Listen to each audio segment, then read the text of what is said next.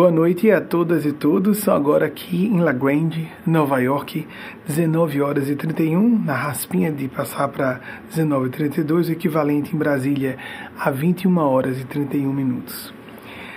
Antes de abrir ah, para as perguntas de vocês, que é o nosso método de trabalho habitual, há quase 30 anos na parte de programas ao vivo, aqui no caso uma palestra no nosso canal YouTube, eu queria aproveitar a fala de uma de vocês, que integra inclusive a nossa, o nosso círculo de pessoas que tem acesso às três outras palestras que ministro semanalmente e em que eu me abro a certas elucubrações mais complicadas, querendo dizer mais melindrosas, mais delicadas na semana passada, enquanto isso a nossa equipe vai filtrando, como já vem antes mesmo de entrar no ar, as pessoas já vão fazendo perguntas e existe uma equipe fazendo a triagem da pergunta. Geralmente eu fico em uma, duas, no máximo três perguntas, porque a questão não é atender a pergunta de uma pessoa, mas é de atender um interesse coletivo através da provocação de uma pessoa. Eu falei sobre o, a síndrome do refém o da refém. Na verdade, esse assunto, não que eu tivesse lido, não existe. E uma professora doutora, uma professora universitária, que é do nosso grupo, nós temos diversos professores doutores nesse grupo fechado. São pessoas que buscam uma forma mais é, lastreada de espiritualidade e fé lúcida. Ela disse que ficou interessada e foi pesquisar e encontrou apenas a síndrome de Estocolmo, que é bastante famigerada. É uma síndrome bastante conhecida nos meios psicológicos, principalmente. Essa professora doutora não é especialista dessa área de psicologia. Talvez por isso ela tivesse feito a referência, não sei se interpretei corretamente, com relativa surpresa. Mas eu não encontrei a síndrome do refém, ou da refém. E eu comentei com ela, comentei com ela que é, talvez não tivesse ficado claro. E porque talvez tenha ficado ambíguo, não só para ela, mas para muitos e muitas de vocês, eu estava sendo apresentado no sono longo que fiz. Longo meu é, por exemplo, hoje, 5 horas de sono em pedacinhos, em fragmentos. Nós, médiums que trabalhamos com exposição coletiva, tendemos a ter distúrbios de sono significativos e variados. No sono longo que fiz antes da palestra da semana passada, eu fui apresentado por um autor que estava falando sobre o assunto, um autor fora da matéria densa, sobre a síndrome do refém. E a síndrome do refém, embora tenha semelhanças no primeiro exame com a síndrome de Estocolmo, não tem nada a ver com a síndrome de Estocolmo, quer dizer, nos colocar em outros termos. A síndrome do refém tem características semelhantes, mas há pontos diametralmente opostos em relação à síndrome de Estocolmo. Essa amiga do nosso grupo acabou provocando isso para todas e todos vocês. Na síndrome de Estocolmo, permitam aqueles que já conhecem eu falar em linhas gerais, existe na síndrome de Estocolmo um episódio que aconteceu na cidade de Estocolmo, deu uh, nome a esse fenômeno. A pessoa está sendo sequestrada, há uma, principalmente em relação ao sequestro, mas há outras formas de abuso que geram a síndrome de Estocolmo, como crianças sendo espancadas em casa e elas não conseguem visualizar todas as ordens de abuso com crianças. Que o pai ou a mãe sejam aquelas pessoas que estão agindo de maneira inapropriada, para não dizer diabólica, com filhos e filhas. Acontece em crianças, mas em adultos também ocorre.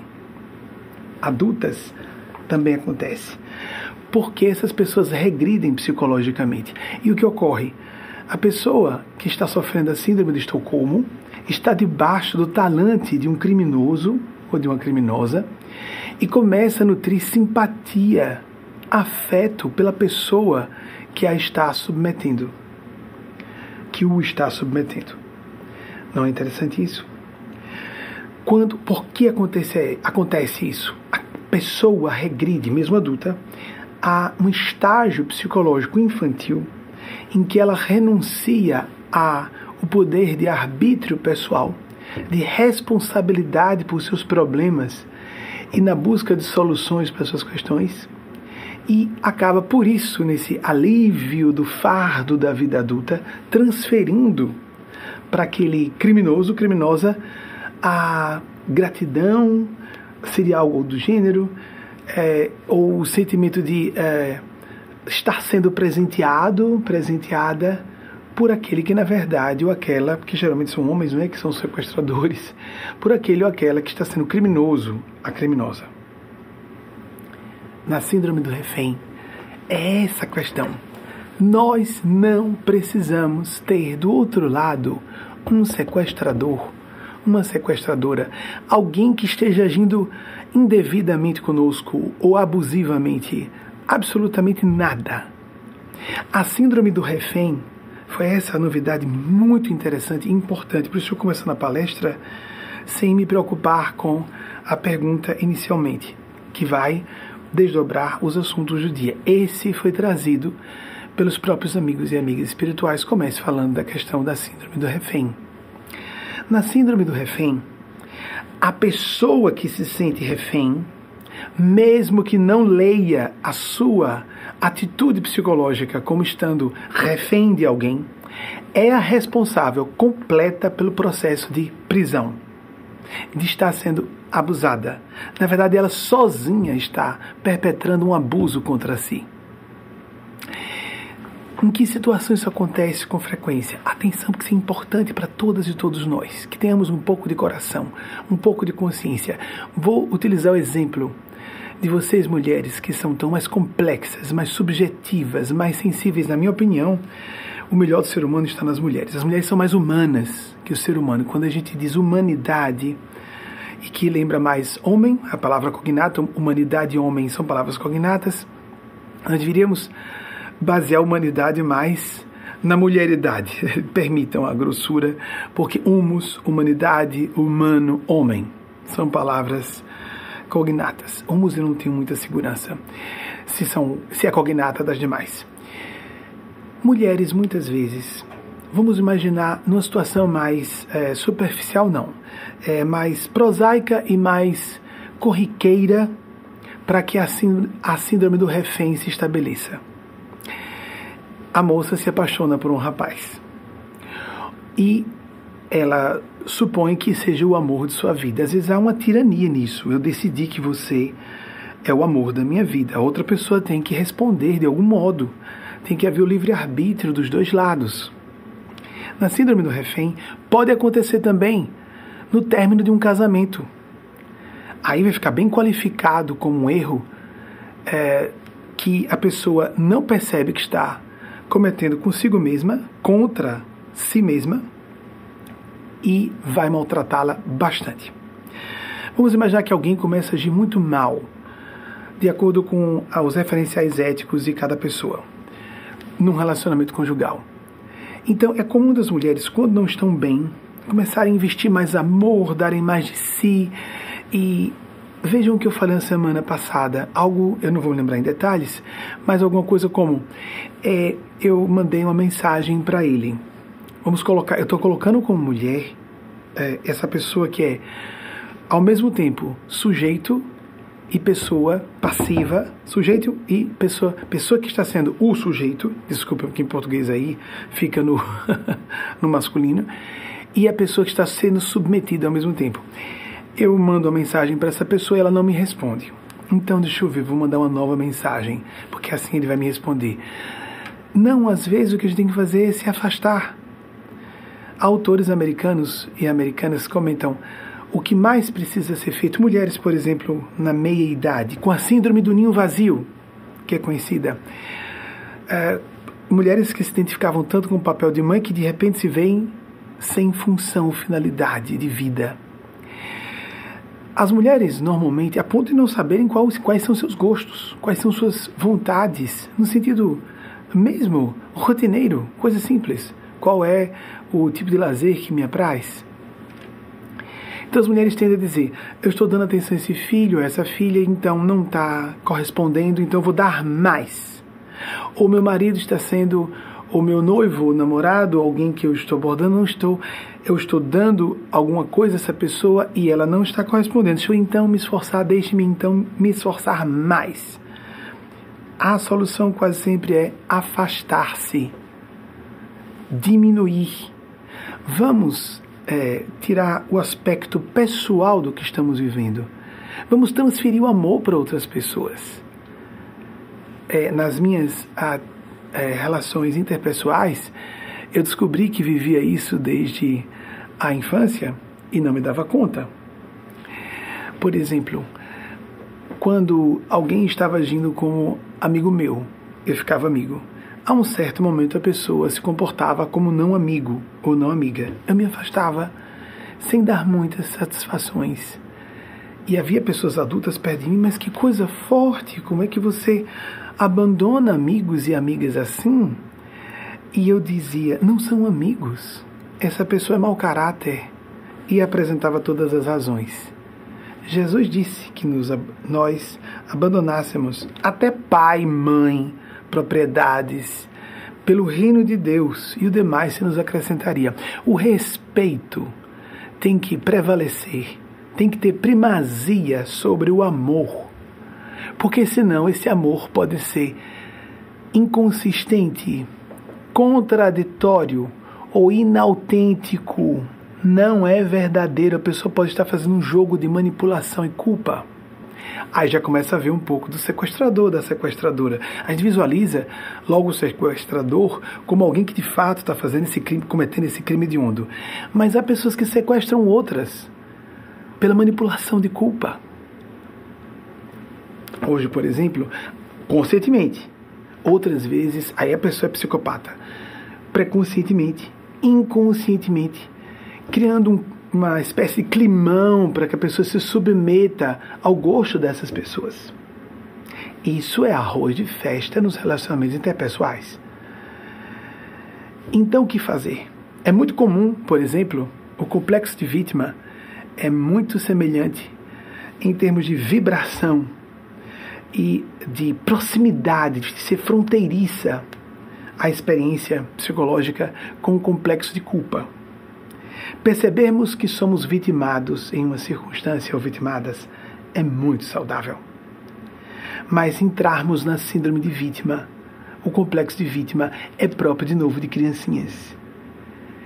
E também, mais que isso, não da psicologia infantil, mas da pessoa malevolente ou hipócrita que sempre se sente a pessoa que está é, sendo defraudada e é, injustiçada, sofrendo ingratidões.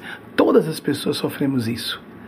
Mas há pessoas que nunca enxergam seus erros, só veem erros em outras pessoas.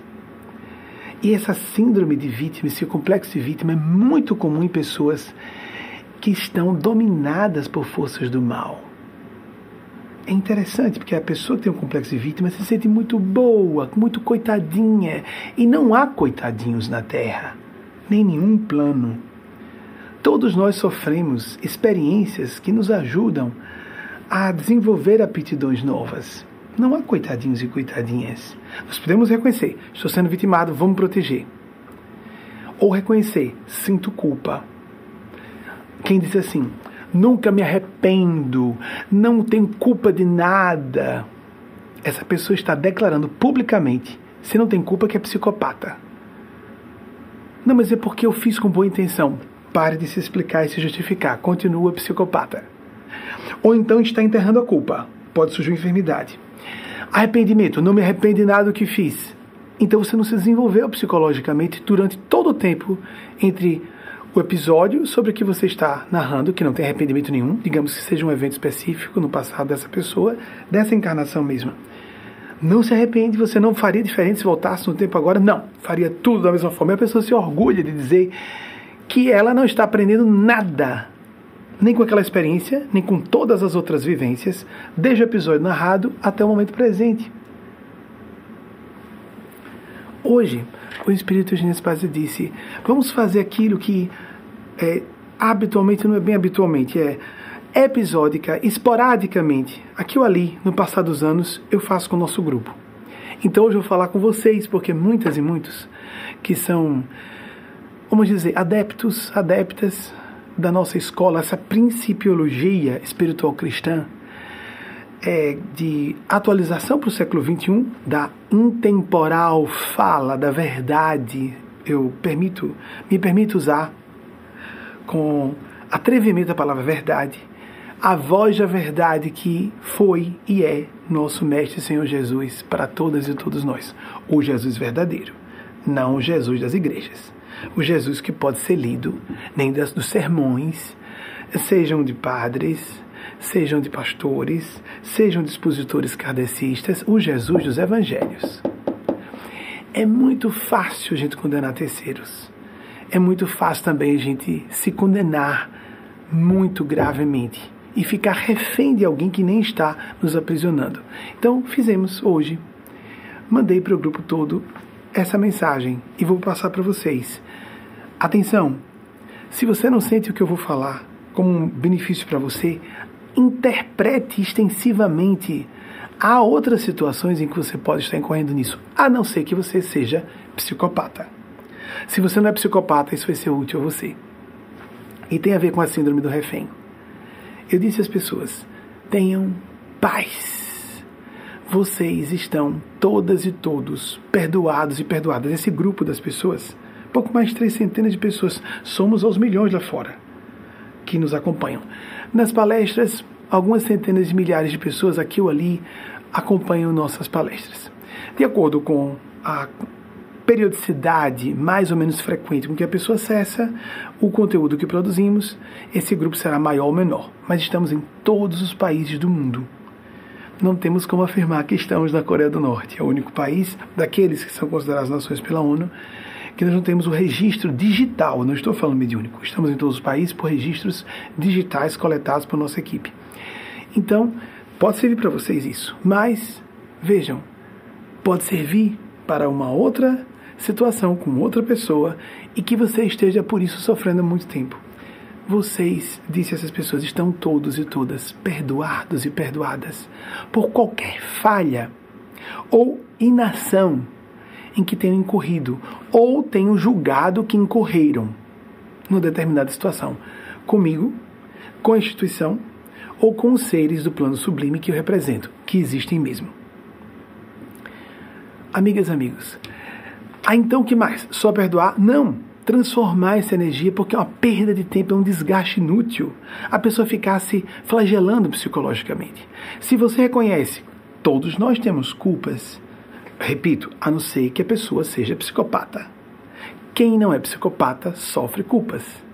Mas se entregar culpa não resolve, não é produtivo, não é inteligente. Então eu disse: está todo mundo perdoado. Não se desgastem, ninguém se desgaste. Se eu posso falar como ser humano falível aqui, imaginemos o que eu posso dizer desses seres superiores. Não se desgaste sentindo culpa. Não deveria ter corrido naquele erro. Meu Deus, como foi que eu caí daquela forma?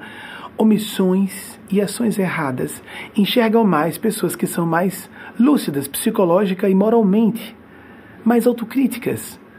A verdadeira inteligência, no sentido emocional psicológico, nos leva a percebermos nossas falhas. Falhas, inclusive, porque isso é, é vamos voltar à expressão, isso é prático, realista, lógico e inteligente. Eu não vou me desenvolver como pessoa se eu não verifico onde há falhas no meu comportamento ou nas minhas inclinações, de sentimentos, de atitudes, o que seja. Eu posso tentar mascarar, mas eu vou continuar vibrando naquela frequência e vou atrair eventos de acordo com, essas, com essa energia que eu emano de mim. Então, eu sugeri a essas pessoas, sugiro a você, se você se sente assim débito de alguma forma conosco, não resolve se entregar a essa voragem, às vezes é uma voragem. Para algumas pessoas se entregam de forma masoquista a isso. Ou, para mim, masoquismo é um mistério, mas o que eu entendo às vezes masoquismo, a pessoa julgar que precisa se penitenciar por um erro que tenha cometido, uma inação, um erro por omissão ou ação. Transformem, disse essas pessoas e digo a vocês, o seu sentimento de culpa em um movimento de arrependimento, ver uma pendência e se responsabilizar por isso, para que você não fique refém de si mesmo, de si próprio, do seu passado, dos seus erros do passado. Às vezes não vamos poder nos ressarcir por um erro que cometemos no passado com uma pessoa específica, mas podemos nos ressarcir com várias outras. É bizarro quando vemos essas coisas. Então digo de coração, se você tem alguma, se tem um sentimento de pendência ou culpa comigo, até comigo, tranquilize-se, não perca tempo comigo. Com os seres que eu represento, a mesma coisa. A lei de karma deixa de existir? Não. Mas a lei do karma não é para nos deixar assustados, aterrorizadas. É para nos lembrar que se eu não ajo por consciência, eu devo agir para o bem e modificar minha conduta por receio, por medo das consequências. Sim, sim, porque é como a lei da gravidade. Se eu me jogo de uma altura, eu me despedaço lá embaixo. Dependendo da altura que seja, ou qualquer lei da física, amigos, amigas, considerando até essa do dia a dia, eletromagnetismo, etc., eletricidade, as ondas do Wi-Fi, aqui em torno de nós, Bluetooth, das ondas de rádio e televisão convencionais. Existe a lei do karma, ponto. Não estamos falando que tranquilize-se, pode aprontar bastante, faça o mal à vontade que você vai ficar bem. Não, não vai. Ah, mas eu não não estou ligando. Eu acho que isso não vai me afetar. Vai, vai, vai afetar. E se o karma demora, ele vem de maneira acumulada, vem pior. É por isso que existem essas situações bizarras na Terra, de tiranos no poder. Mas nós não sabemos o que vai custar essas pessoas num futuro a médio e longo prazos o mal que estão perpetrando. Elas, essas pessoas não merecem sofrer imediatamente as consequências por seus erros. Então, atenção para não nos entregarmos à síndrome do refém. E também não nos entregarmos à síndrome de vítima. Nenhuma coisa, nem outra, porque elas são muito próximas quando acontecem. Uma pessoa primeiro percebe que está tentando assumir a culpa da outra pessoa para si. Estou falando com um rapaz, voltando à perspectiva da mulher, pode ser o inverso. Um homem falando com a moça. Mas geralmente a mulher que pensa, ah, fui eu que agi mal, eu acho que eu fui muito dura, fui ríspida. Se eu falar de outro modo, eu acho que vou ajudá-lo a se retratar e a vir pedir desculpas. Se ele precisa pedir desculpas, não é você quem deve ir atrás. Um autor norte-americano criou Frisson quando publicou um livro com um título semelhante ao que eu vou dizer, eu não vou me recordar agora, mas ele simplesmente não quer saber de você. Homens, de modo ordinário, é claro que há diferentes perfis psicológicos, mas homens heterossexuais, quando estão interessados numa mulher, vão atrás, ponto final. E na Terra é muito comum que homens heterossexuais, atenção, isso foi escrito por um homem heterossexual e a gente vê na prática, não dispensam de modo absoluto mulher nenhuma. Deixa lá presinha no canto. Isso gera karma. Se você é daqueles que uma ex-namorada procura e você diz alguma coisa, é gata, o problema sou eu. O problema sou eu. Você não me merecia.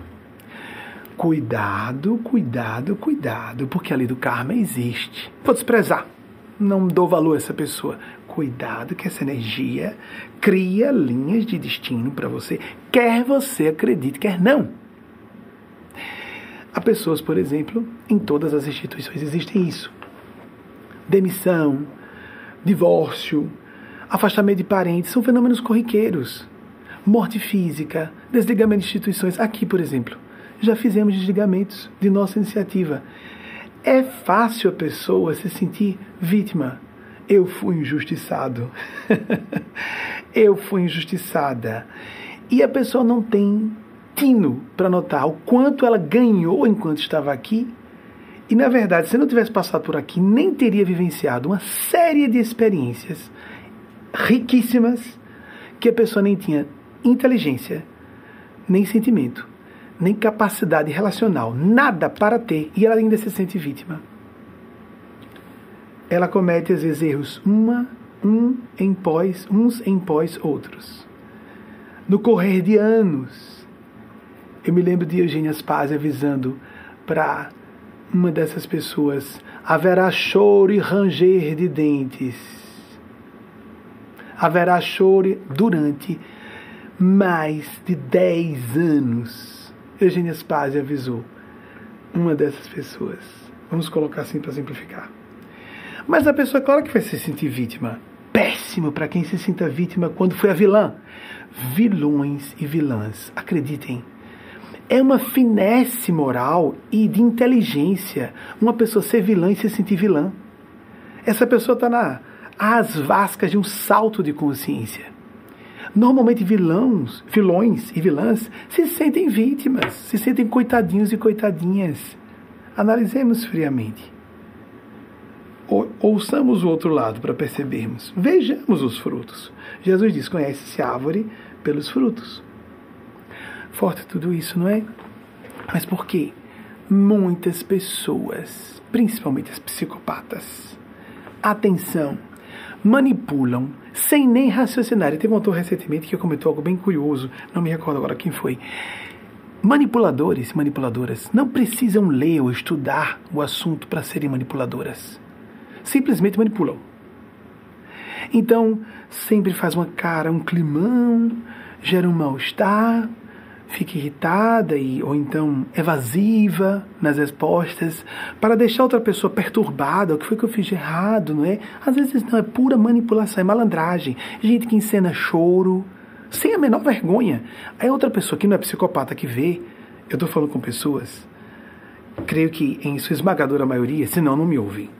Psicopatas não gostam de me ouvir. Gente que se dá a movimentos intencionais de manipulação não gostam de me ouvir, mas algumas vêm. A gente chama isso, em boa parte do país, de espírito de porco. A pessoa não gosta, não quer ouvir, não concorda e ouve mesmo assim. Às vezes, é o anjo interior da pessoa, o Cristo em semente, chamando a pessoa para ouvir. Então, essas pessoas que, para quem não ensina, para quem assiste uma cena como essa de alguém chorando, não, não é possível que a pessoa está encenando. Ela às vezes nem sabe que está, mas ela toma um susto quando a gente diz alguma coisa importante. Uma vez eu estava concedendo uma oportunidade nova a uma pessoa e a pessoa, muito obrigada em lágrimas por você fazer isso por mim. E eu tive que dizer, porque sabia que se tratava de uma pessoa manipuladora, não, estou fazendo por minha consciência. A pessoa tomou um susto, mudou a expressão e já estava armada. Ali, pá! Ela não sabe que transmitiu pela linguagem não verbal para mim que estava armada pelas energias. Imediatamente. As duas coisas. Eu uso os dois sistemas. Não só as entrelinhas do que é dito ou não dito, as expressões verbais, não verbais, as grandes expressões não verbais, que são o desejo de comunicar alguma coisa, e as microexpressões que nós pegamos intuitivamente. Mas as energias também. Tem uma situação prosaica aí, engraçada mesmo. Logo que a gente estava já vacinado para a Covid e nós fomos a um diner, deu uma ilusão por um momento que nós estávamos imunizados, não é? E depois vimos que havia outras variantes, etc. Logo no início, ainda quando a cepa original ainda estava e as primeiras variantes estavam circulando. Então fui para um diner é, com Wagner, meu esposo, e uma moça americana, norte-americana, na faixa de 30 anos aproximadamente, alta, loura, de olhos azuis, com o cabelo arrumado, montado para cima, chegou para nos atender. Isso é bem típico nos Estados Unidos, numa sociedade bem mais igualitária, aos berros. Ela gritava para nos perguntar o que é que nós queríamos comer. E então ela estava com uma expressão carregada. Os traços eram de profundo aborrecimento. Ela estava falando muito alto nem todo americano ou americana age assim. Estou dizendo, foi um caso que no Brasil dificilmente essa pessoa perderia o emprego rapidamente. Aqui não. Então ela falou muito alto, ela já chamava atenção por ser mulher muito alta. e uma coisa curiosa também, como é uma pátria guerrida, de cultura belicosa, mulheres às vezes são bem agressivas e parecem masculinas sem serem masculinas sem serem homossexuais, mesmo porque ser mais ou menos feminino ou masculino não significa nada em orientação sexual, não necessariamente. E nós brasileiros e brasileiras que somos dados a um comportamento mais cordado, podemos tomar um susto. Eu tive que apelar para a leitura de energias. Porque quando ela chegou daquela forma e deu-nos um susto, a minha Wagner, é preconceito por, por sermos imigrantes, porque já tínhamos falado e o sotaque aparece, é inevitável. Então, será? E olhei para ela, as expressões não verbais, ela estava bastante contrariada, estava mal-humorada. Mas ela não estava hostil a nós. Não havia como eu ler isso a não ser pela leitura de energias, que nós médios podemos fazer. Caramba! Ela está aos berros, parecendo muito grosseira para nossa perspectiva brasileira, mas ela não está aborrecida, não está sendo preconceituosa por sermos imigrantes. Não, não é. E daqui a pouco adiante, quando ela voltou, pra, perguntou se eu queria ovos mexidos, eu não entendi, Wagner me ajudou. Aí ela disse: Olha, desculpa, porque eu acordo assim. E ela quebrava muito a mão, creio que para compensar a atitude uh, masculina, grosseira. Ela quebrava a mão. Desculpem, queridos, eu acordo assim, eu acordo mal-humorada. Era meio da manhã, ela tinha acordado tarde, não se sabe como ela foi dormir. Se ela estava de ressaca, por exemplo, não exalava odores de eh, alcoólicos. Mas aí ela se desculpou lá adiante. Interessante, porque agora eu tive que me fiar, disse a Wagner, apenas a leitura de energias.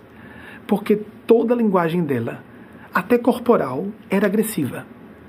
E era muito fácil, a síndrome do refém, eu julgar que ela estava sendo preconceituosa e eu me sentir vitimado por ser imigrante por não estar em minha pátria, não sou cidadão americano, seria eu me tornaria, me faria vitimado, me sentiria ofendido, e do outro lado não há uma pessoa ofendendo. A síndrome do refém poderia me pegar aí. Felizmente, as funções paranormais me ajudaram. Não vão ajudar sempre, mas aqui ou ali, sim. Atenção. Cuidado com pessoas que usam medo e culpa para conseguirem o que querem de você. Isso é arroz de festa nas relações familiares. Há pais e mães que abusam disso para controlarem a vida de filhos e filhas. No Brasil, nós temos os americanos mesmo, americanas, que moram no Brasil, ficam estupefatos, ficam estúpidas quando veem como nós nos metemos na vida uns dos outros, umas das outras, nas famílias brasileiras gato, papagaio, cachorro, todo mundo dá opinião, dá pitaco sobre o que não foi consultado.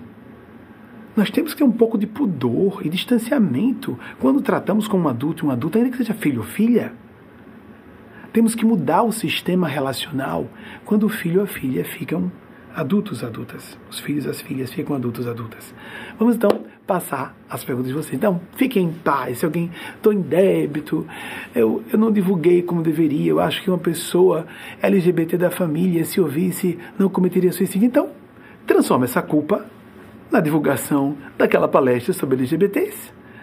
Sobre mim, sobre a instituição que eu, uh, de que sou, por que sou responsável e os seres que eu represento, você faz compensa-se. Vai se compensar pelo, pela omissão ou a ação errada. E sobre qualquer pessoa ou qualquer evento, mas fique atento, atenta. Se outra pessoa não está explorando o seu sentimento consciencioso de se ressarcir por um débito. Porque algumas pessoas aproveitam e querem nos sequestrar, nos colocar numa armadilha, ainda que jurem para elas próprias que elas não estão fazendo isso. Estão, estão, estão. A pessoa é sempre vítima e não percebe o quanto foi beneficiada por nós. Cuidemos. Somos pessoas de oferecer afeto, serviço, cuidados. Tenhamos cuidado, porque nós seremos, muitas vezes, vistos como uma peça interessante na vida dessas pessoas se eu deixar essa pessoa presa. É útil, convém, convém-me isso. Então, coloquemos a razão na frente da emoção nesses momentos. Sejamos mais práticos, mais práticas. Vamos abrir as perguntas de vocês. Wagner, vou pedir por gentileza que reduza a temperatura para 20 graus Celsius. Eu estou regulando por causa, como vocês notam, da, de estar afetado no aparelho, no aparelho respiratório, incluindo o fonador, todo ele. Desde os alvéolos pulmonares até as fossas nasais, mas incluindo essa região nasofaríngea, que tem a laringe também no, nessa região, onde está, onde estão as cordas vocais. Então eu vou pedir a primeira pergunta de hoje. Não sei se eu consigo responder uma pergunta pelo menos. Wilson de Moraes, Bilbao, Espanha, que bom. Mas imagine que você seja é, lusofônico, o próprio nome já diz, pode ser um brasileiro, né? O que poderia ser dito sobre desconexão com a realidade? Bem, a desconexão com a realidade de forma mais explícita não vamos dizer absoluta, que não há nada absoluto na vida. A desconexão com a realidade é, é uma das maneiras simples de nós conceituarmos loucura, distúrbio mental. Mas, lamentavelmente, ou felizmente, a gente deve reconhecer, todos temos graus variados de alienação.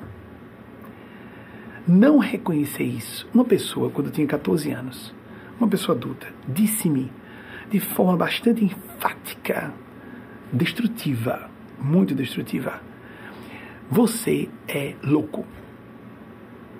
Porque você não tem os gostos, os interesses dos jovens da sua idade. E de tal maneira que, enquanto eu não tive uma crise de choro, porque eu não conseguia responder que a pessoa me calava, eu não fiquei, eu, a pessoa não ficou em paz. Aconteceu mais outra coisa, eu não posso entrar em detalhes para não identificar. Eu vivi com muitos adultos, muitos tios, paternos, maternos, professores e professoras. Eu buscava o convívio com adultos e adultas. Por favor, não tentem uh, entrever uh, nas minhas nas minhas falas a denúncia a alguém. Não, não, não, não faço isso. Não faço isso. Então, estamos aproveitando a experiência. Eu precisei antecipar aos 14 anos essa reflexão. Bem, parcialmente louco, eu acho que sou. Mas o princípio da loucura, na minha forma de pensar aos 14 anos, é que a pessoa nem saiba, nem perceba que, que está louca. Logo, eu não sou tão louco assim.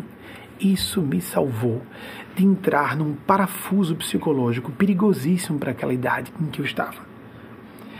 Todos nós temos algum grau de alienação, algum grau de anormalidade, de anomalia psicológica, comportamental, manias. Todas as pessoas têm graus variados em áreas diferenciadas. É muito importante que a gente distinga e peça feedback das pessoas. Às vezes se diz que retorno traduz exatamente feedback. Eu acho que não. Mas peçamos retorno, conversemos honestamente com pessoas próximas um cônjuge em que nós confiemos mesmo, que há pessoas que não confiam muito no consorte, não é? Ou na consorte. Irmãos biológicos que sejam amigos, irmãs biológicas sejam amigas, terapeutas, orientadores espirituais, eu não faço isso. Eu, suspendi, eu fiz um trabalho de aconselhamento espiritual que suspendi. Agora só, o que, que os espíritos fazem? Criam cenários. Levam a pessoa em público comigo a agir de uma forma disparatada Aí então, caramba, isso foi orquestrado pelos espíritos, porque eu tenho pouco contato com pessoas presencialmente. Aí então a pessoa é levada a expor uma falha para mim, para que eu toque naquele assunto. Porque se é meu aluno, se é minha aluna, eu falo. Se não, eu não dou a mínima. A não ser que a pessoa seja, desculpem, esteja dentro da área de responsabilidade da Genespásia e ela ou seus amigos e amigas lhe peçam. Aconteceu isso recentemente dentro das últimas 48 horas, mais ou menos. Eds Wagner, uma das pessoas fora do salto quântico da nossa instituição, da, dessas pessoas, as três centenas e pouco mais de pessoas. Cresce devagarzinho esse número, sabe, amigos e amigas, mas a gente é bem rigoroso para receber pessoas. E de vez em quando também saem algumas pessoas. Algumas tomam iniciativa, algumas tomam iniciativa porque nós provocamos, algumas não sabem que nós provocamos a saída. Teve um, um grupo, por exemplo, que saiu quando uma psicografia foi publicada. Isso mesmo. Eu sabia que era uma expulsão. E foi. E os espíritos disseram: é para publicar sim. E a pessoa se aborreceu. Um grupo, duas, uma, três, não sei. Saíram algumas pessoas com uma psicografia específica que denunciavam um problema num certo grupo familiar. Existem loucuras familiares. Folia de. Loucura 2, do francês. A pessoa Fica lá, eu e meu amigo íntimo, eu e minha irmã, nós versus o mundo. E aí a pessoa cria uma espécie de alienação familiar, loucura familiar. E há pessoas que se tornam o que alguns autores chamam de depositário, ou o repositório da loucura familiar, o fio terra. Há pessoas que são fio terra. Quase sempre, aquilo que se chama, pelo amor de Cristo, vamos parar, chamar de ovelha negra. A não ser num aspecto as ovelhas negras costumam ser as pessoas melhores das suas famílias. São as mais condenadas, são demonizadas. Aquela pessoa é a problemática e é a única mais lúcida. Uma coisa muito curiosa que acontece, no meu caso em particular, e vou voltar ao som da sua pergunta, Wilson, foi excelente. É o que nós buscamos aqui. Hiperlucidez significa o mínimo possível de pontos cegos. Por isso, buscar outras pessoas. Por isso, funcionamos em equipes no trabalho, no meio acadêmico. As famílias devem ser assim. Me ajude. Diga alguma coisa. Você que é a pessoa que não quer me maltratar, porque nossa, nossa tendência é não machucar quem a gente gosta, não é? Então, essa pessoa que não nos quer machucar, ela está mais qualificada a falar, por favor, não se incomode de dizer onde você está vendo que eu estou errando, diga, fale à vontade.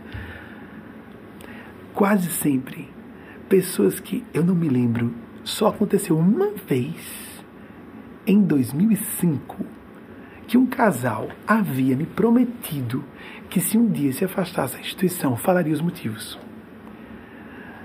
Desde lá, amigos e amigas, eu não vi ninguém que saísse da instituição ou discordasse-me de alguma coisa vir falar pessoalmente comigo. Meus e-mails são públicos, meus contatos são públicos. E o que há por trás disso? Dessas que compõem as trezentas e poucas pessoas, elas sabem, seja conscientemente isso, ou pré-consciente, inconscientemente, que eu tenho contra-argumentos para cada fala que elas apresentarem. E elas têm medo das consequências não querem sentir culpa porque não gostam de ser manipuladas como elas são manipuladoras. Então elas anestesiam a consciência. Eu não sinto culpa. Uma pessoa, por exemplo, dessas que não estão aqui, disse: tudo para tudo tem justificativa. Para uma pessoa cínica, tudo tem justificativa. Não. Justificativa é justificativa. Nós podemos fazer um lastro correto de minhas motivações para agir ou não agir dessa ou daquela forma não me falam. Não falam os motivos, porque sabem que eu responderia a cada ponto, com vários contra-argumentos que elas não poderiam opor nada. É curioso isso, né? Chico Xavier, imagine, um gênio mediúnico, uma alma santa, disse: perdi a conta do número de pessoas que saiu da minha vida sem me dizer por quê. A não ser ataques absurdos, bobos, Aí tem gente que bota lá Deuteronômios, homossexualidade é uma coisa do mal. Gente, que atraso. Jesus não disse em nenhum momento, apesar dele não ter escrito os quatro evangelhos. Não tem nada, ele não escreveu os quatro evangelhos, mas não há nada dos quatro evangelhos canônicos que se oponha à homossexualidade, muito pelo contrário. Porque ele falou de eunucos que nasceram desde os ventres de suas mães, assim. Eunucos que se fizeram eunucos em nome do reino de Deus e eunucos feitos pelos homens, ou seja, os eunucos literalmente. Quem, quis, quem puder entender isso, entenda. Em palavras aproximadas, procure eunucos. Ou então, quando ele homenageia, em grego é dito meu amado, quando um centurião manda pessoas atrás de Jesus, meu amado está doente. Aí é traduzido como servo. Não, não, não. Era o meu amado. Amigos, amigas, para um centurião romano, mandar alguém buscar Jesus. O meu amado está doente. A gente sabe, e na, na Roma antiga havia relação homossexual sumida, inclusive entre no meio militar, meios masculinos são pervagados de homossexual, homossexualidade enrustida. E nós percebemos isso. A pessoa está lá, estava lá, meu amado. Aí então nas traduções novas aparece, bota um servo. Hum, nós estamos adulterando o texto sagrado ao nosso gosto, ao gosto das, das nossas posições malevolentes, preconceituosas, diabólicas. Estamos distorcendo, conspurcando o texto sagrado. Sério, não é? Muito sério. Quem hoje usa a religião para atacar mulheres divorciadas, amigos, ainda está em vigor esse assunto, não é? Divorciadas, pessoas em segundo ou terceiro consórcios, segundo ou terceiro casamento. Pessoas que têm que fizeram sexo antes do casamento. Não, isso não é um assunto. E é, e é. Não é bizarro? Chegar para adolescentes, no ápice da ação dos hormônios, dizer que ou você não, não se masturbar, é condenado à masturbação e é condenado a fazer sexo antes do casamento. Nós estamos induzindo essas pessoas à loucura, ou suicídio, ou ateísmo, sem ser em verdade, ateísmo. A pessoa está se sublevando, isso é construtivo, isso é, isso é saudável, sublevando contra uma doutrina opressiva, castradora. E essas pessoas são responsáveis pelo desencaminhamento dessas pessoas que apenas reagiram a um abuso, a condenação do que quer que seja.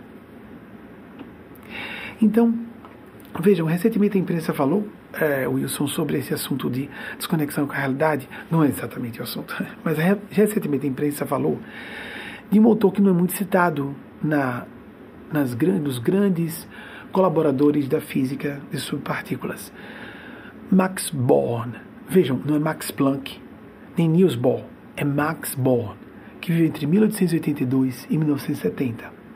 Eu tenho a impressão que ele viveu num período semelhante ao de Napoleão Hill, porque Napoleão Hill também desencarnou em 1970, e se não me falha a memória agora, nasceu só um ano depois, 1883. Max Born teve uma correspondência, uma relação epistolar muito intensa com Einstein.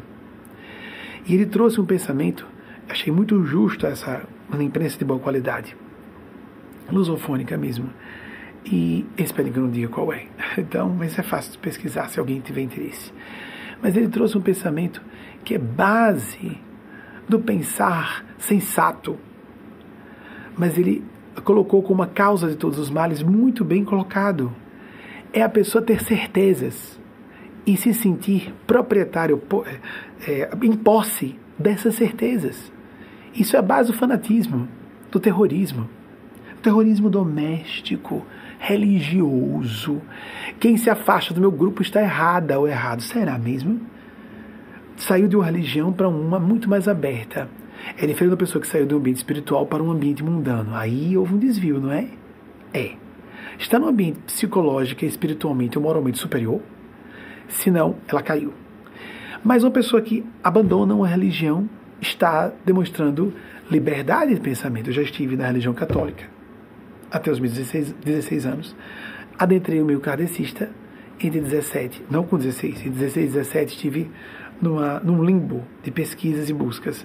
Entre 17 e 38 anos estive ligado ao movimento kardecista e em 14 de dezembro de 2008, nos desligamos de todas as religiões formalmente organizadas. Então fiz essa ruptura duas vezes. Algumas pessoas têm a felicidade de nascer no ambiente e ficarem ali até o fim. Ótimo. Mas às vezes vamos percebendo que começamos a ter discordâncias tão viscerais que é justo, é devido que nós nos desidentifiquemos, até por respeito àquelas pessoas.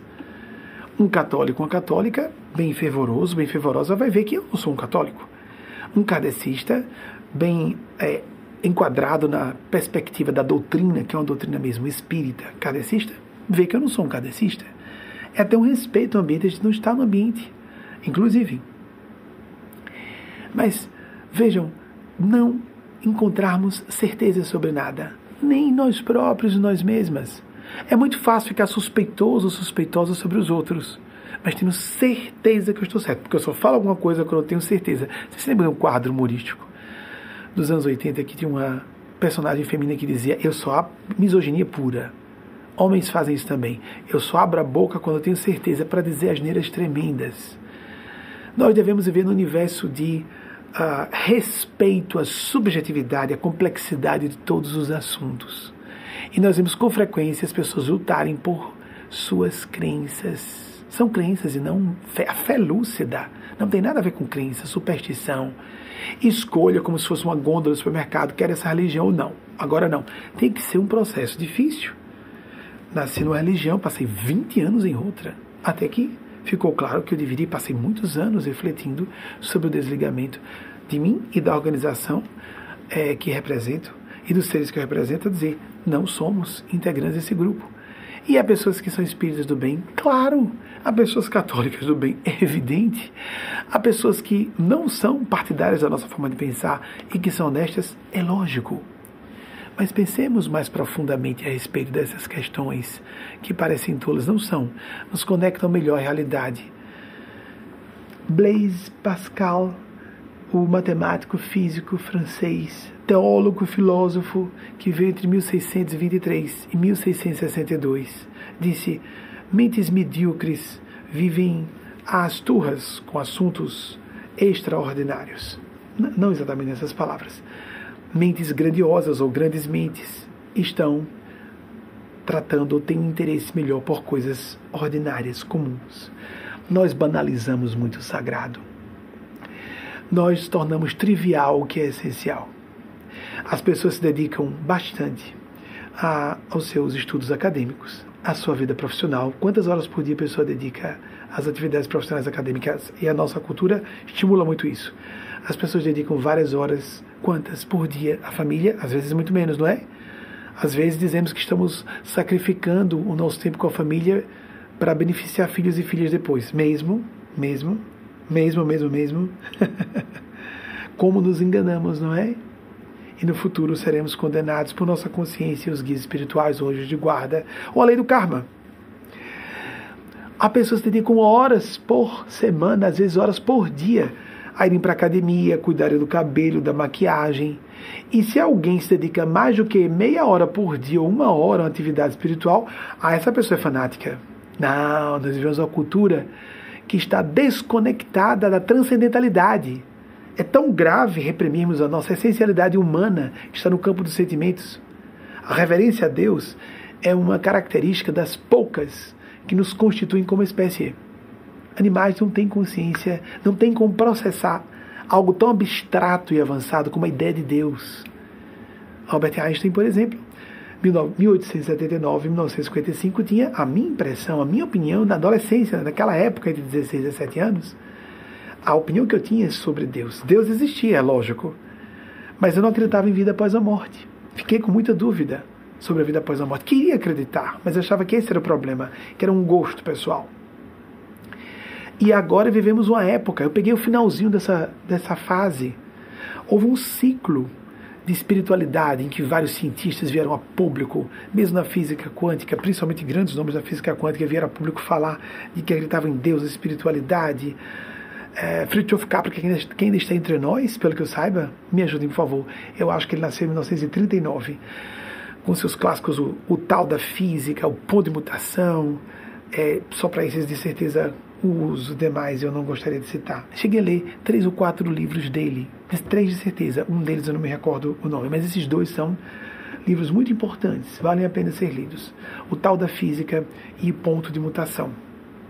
Ele trouxe e fez com, não só ele, é porque ele foi mais popular, mas David Bohm, eh, Carl Werner, Heisenberg, meu Deus, uma quantidade de grandes nomes que vieram a público dizer no século passado que acreditavam em Deus e que as descobertas da física quântica estavam entrelaçando-se com as afirmações luminares do passado, das tradições espirituais.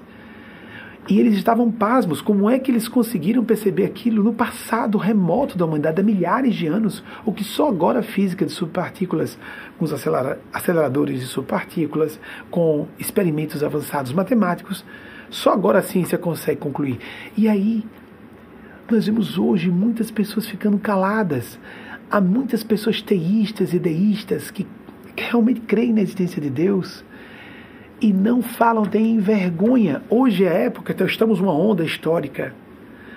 É um ciclo em que está elegante, é bonito a pessoa dizer: Não, eu sou muito inteligente, logo não creio em Deus. Estou muito informado, logo não creio em Deus. Tem muita gente muito informada, muito lúcida, muito inteligente, conectada a essa realidade com inicial maiúscula a realidade par excellence, que é a existência de Deus, a espiritualidade, nós estamos imersos. O que a gente toca, o que a gente vê, é a física quem afirma, que afirma não só a física, mas a neuropsiquiatria.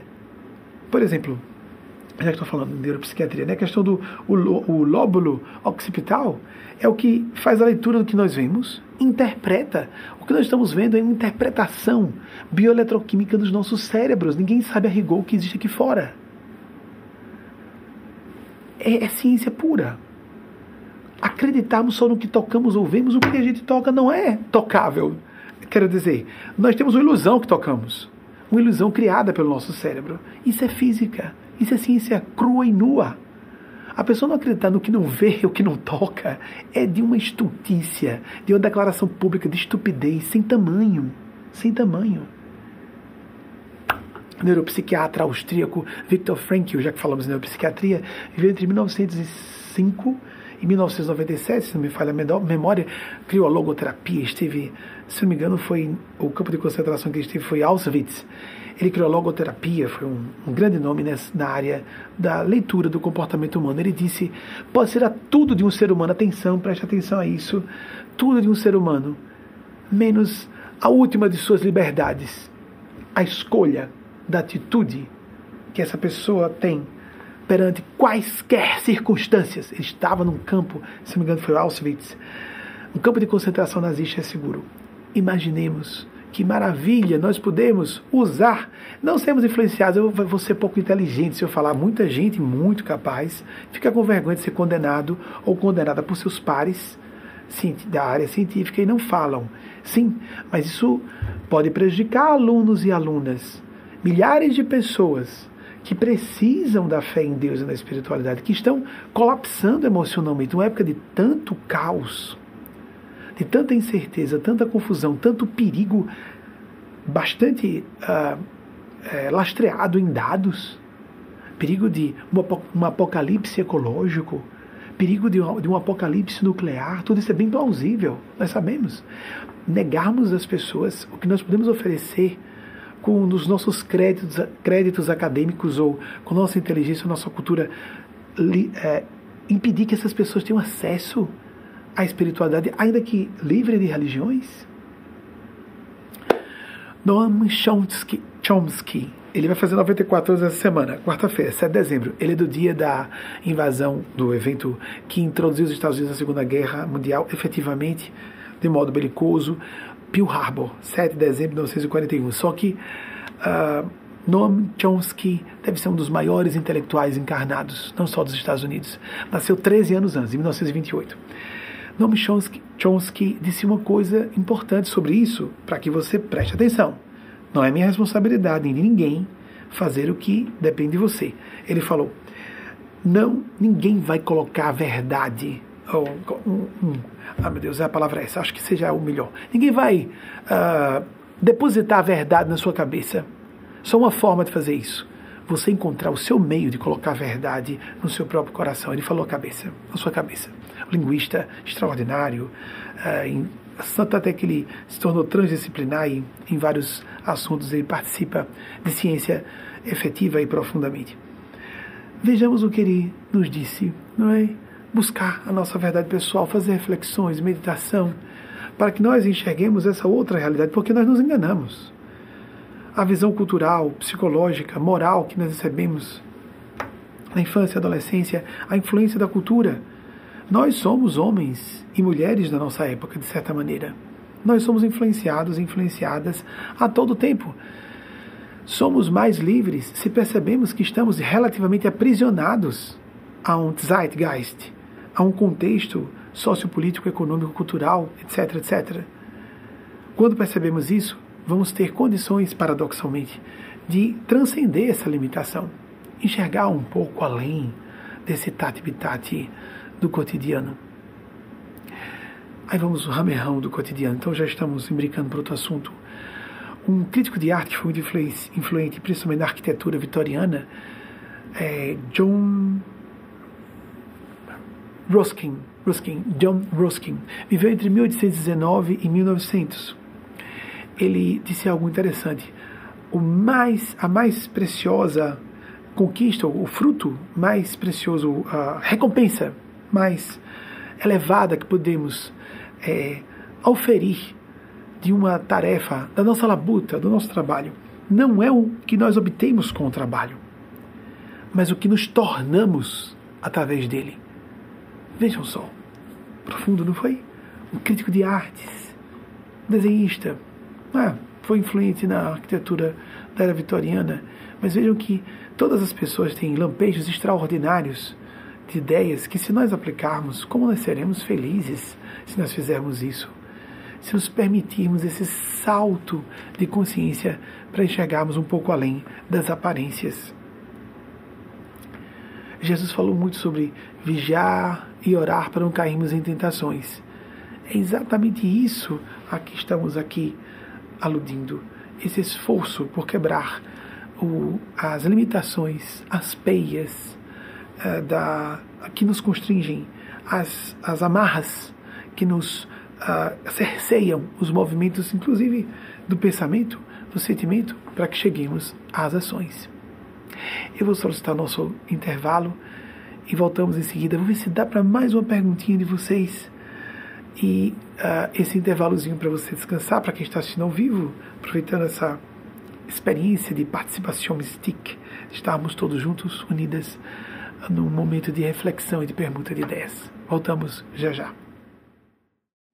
Aqui em La Grande, Nova York, 20 horas e 38 minutos, o equivalente em Brasília, 22 e 38, e os nossos instrutores e instrutoras espirituais não concordaram de eu abrir a nova pergunta, porque eles uh, esperam que nós concentremos, pelo menos nesse período, mais em qualidade no tempo do que extensão.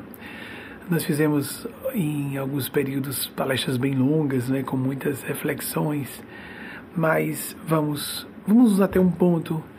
Eugênio comentou sobre Eugênio Spazia, o guia espiritual, que representa um grupo de mestres e mestras do plano sublime de vida para aqueles que acreditam, quem não acredita eu respeito, mas eu tenho que dar meu testemunho de que esses seres existem. Ela pediu para lembrar de uma fala dela, não se adia a vida, vida com inicial maiúscula. E a gente adia muito, não é? Esse tipo de reflexão parece assim, passatempo. Aí nós às vezes vamos um domingo à noite, é proposital porque sabemos dessa cultura nossa. Domingo à noite, tem um, às vezes está zapeando, rola, ou navegando na internet, zapeando a TV ou navegando na internet para achar alguma coisa e deixa eu ficar aqui, né? A falta de outra coisa, vou ficar aqui. nós não podemos adiar o essencial inicial maiúscula, espiritualidade, quem nós realmente somos.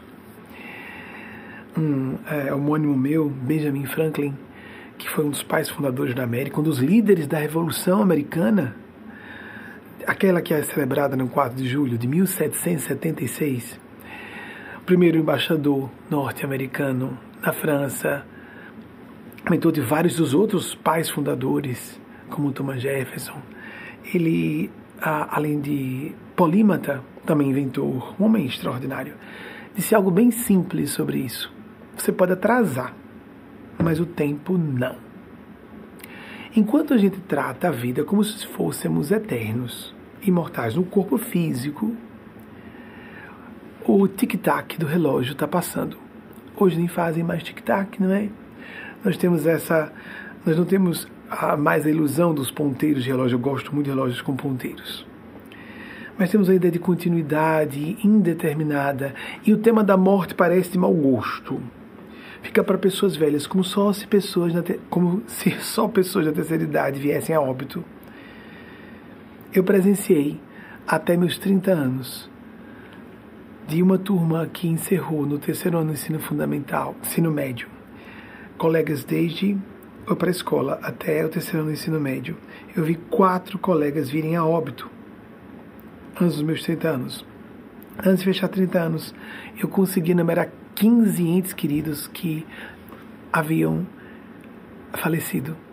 Inclusive, um homem que eu via como meu pai espiritual, meu avô materno, uma mulher que eu via como minha mãe espiritual, uma tia materna, a mais velha tia materna, professores, um deles que era um dos meus preferidos, tios que eu queria muito bem, o meu tio materno mais querido havia chegado a óbito antes de eu completar, na iminência completar 18 anos, eu passei por essa experiência, foi bem interessante. As pessoas que foram muito amáveis comigo na infância e na adolescência, em bloco, essas pessoas haviam chegado a óbito. Não todas. Houve pessoas muito do bem que não necessariamente estão conosco e que, aqui eu quero dizer, não partilham da nossa principiologia e são pessoas dedicadas ao bem comum, ao seu modo, no seu meio de trabalho, não só meio profissional acadêmico, mas o familiar, na vida social, etc. Vamos então passar a checagem, então não adie, não adie a vida, nós pedimos a checagem das pesquisas. Acabei soltando mais outra, né? Benjamin Franklin e a Revolução Americana, já falei da Revolução Americana em outras ocasiões, mas vai. É, não, faça o seu esforço de orar todos os dias, meditar, 15 minutos que sejam, um quarto de hora, falam os nossos mestres e mestres espirituais. Não importa a sua inclinação religio-filosófica, ou que você não seja adepto ou adepta de nenhuma orientação religio-filosófica, nós somos afeitos a essa visão não religiosa, espiritualidade sem religião. Mas, mas você pode estar numa religião, viver espiritualidade com religião. Não somos radicais como Jung dizendo que a religião mata a espiritualidade autêntica. Eu acho que há pessoas que vivem uma espiritualidade genuína dentro das religiões convencionais. Apenas é mais difícil, lógico, né? porque a pessoa vai ter que se uh, enquadrar em esquemas bem fechados, muitas vezes contra espirituais. Como falei, não é? Quando a gente não corre. Jesus era um defensor de minorias. Jesus era um defensor de párias sociais. E nós vemos um Jesus pregado nas igrejas que é exatamente uma figura antípoda do que nós vemos no Jesus nos evangelhos. Temos que ficar alertas para isso. Faça seu momento diário de prática do Evangelho. Procure nosso site. Peço por gentileza que coloquem aqui uh, no rodapé da transmissão o nosso site, para que você veja como fazer essa prática do Evangelho diária. Adicione ou acrescente a prática diária, mesmo que sozinho, sozinha do Evangelho, os seus 15 minutos de preces. Só isso. Ou oração, meditação. Mas tornar coerente a sua atitude a atitude começa por dentro, na nossa perspectiva. Alinharmos-nos com o nosso eixo, para enxergarmos as coisas com mais clareza, sobre a maneira onde nós não queremos ver, onde estamos errados. Ah, mas eu não ligo não. Levantar o queixo, bater o pezinho, fazer birra e só falar com quem concorda, que discorda daquele outro, isso é uma atitude escapista, inconsciente, irresponsável e traz necessariamente uma linha de eventos para essa pessoa. Pessoas sábias, maduras, querem estar com indivíduos que as alertem nos seus pontos fracos e não o contrário. Então, abramos os nossos corações, as nossas consciências, essa prática mais fraterna, de maior responsabilidade social, política também, mas começando pelos nossos sentimentos. Existe Deus, existe espiritualidade, existem tantos fenômenos. E nós estamos esquecidos de que nós são, somos passageiros no veículo de matéria densa que utilizamos, nós não sabemos se estaremos vivos fisicamente amanhã. Isso é tão é, é esclarecedor. Em novembro de 1984, eu acho que eu já disse isso a vocês, é porque essa experiência foi chocante para mim. E durante a pandemia, os espíritos disseram: fala de vez em quando esse episódio, se vier, porque algumas ideias parecem que precisam ser reiteradas para que absorvamos o seu conteúdo, não é? Em novembro de 1984, nós estávamos, eu e mais dois colegas, um de cada gênero. Uma moça, que foi, era uma superdotada, inteligentíssima, e um rapaz que era de inteligência mediana. Essa moça era uma das melhores alunas de toda a escola em que eu estudava. E o rapaz era filho de uma família tradicional por várias razões, eu não vou destrinchar, porque a pirâmide, o topo da pirâmide da sociedade de onde eu provenho, de Aracaju, capital de Sergipe, é pequena. Então, para não identificar, eu não vou dizer de que maneira ele era de família tradicional. De família de pessoas ricas por várias reencarnações, por várias, perdão, gerações. Num certo momento, os dois, nós estávamos numa lanchonete próximo, próxima à escola após o término de um dia de aula à tarde, e num certo momento eles dois estavam conversando, eu me senti distanciado da conversa, não me recordo o assunto sobre que eles tratavam. Eu estava apenas fora. No momento em que eles deram uma respirada, porque adolescentes conversando às vezes metralham-se e é natural, não é? A empolgação, a, os hormônios, a flor da pele, etc. Ainda mais que eram de gêneros opostos e heterossexuais eu estava um pouco fora do próprio ambiente que me seria mais palatável, digamos assim, emocional, eroticamente falando, não é? Mas eu estava com colegas. E num certo, desde a infância, que eram colegas meus desde a infância. Então eu disse isso. É, no, tive um repente de inspiração.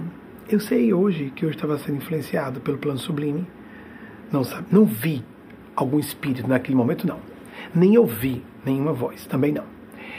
O fato de ser médio não significa que a gente esteja vendo ou ouvindo os espíritos a todo momento. Mas hoje, em retrospectiva, eu sei o que era meu e o que não era, em vários episódios. E hoje, com a ratificação dos próprios guias espirituais, que ali eu não estava falando por mim. Eu fazia transes, o braço escrevia só uma redação muitas vezes, aquelas em que o braço escrevia sozinho, não é? Eu sabia o que estava escrevendo, não perdia completamente a consciência. Mas aí o resultado seria diferente, muito superior ao meu, ao que eu poderia fazer na época. Ouvia vozes, via o que ninguém via, antecipava eventos futuros a todo momento, mas eu achava que ser média era ver os espíritos o tempo todo. não, não é.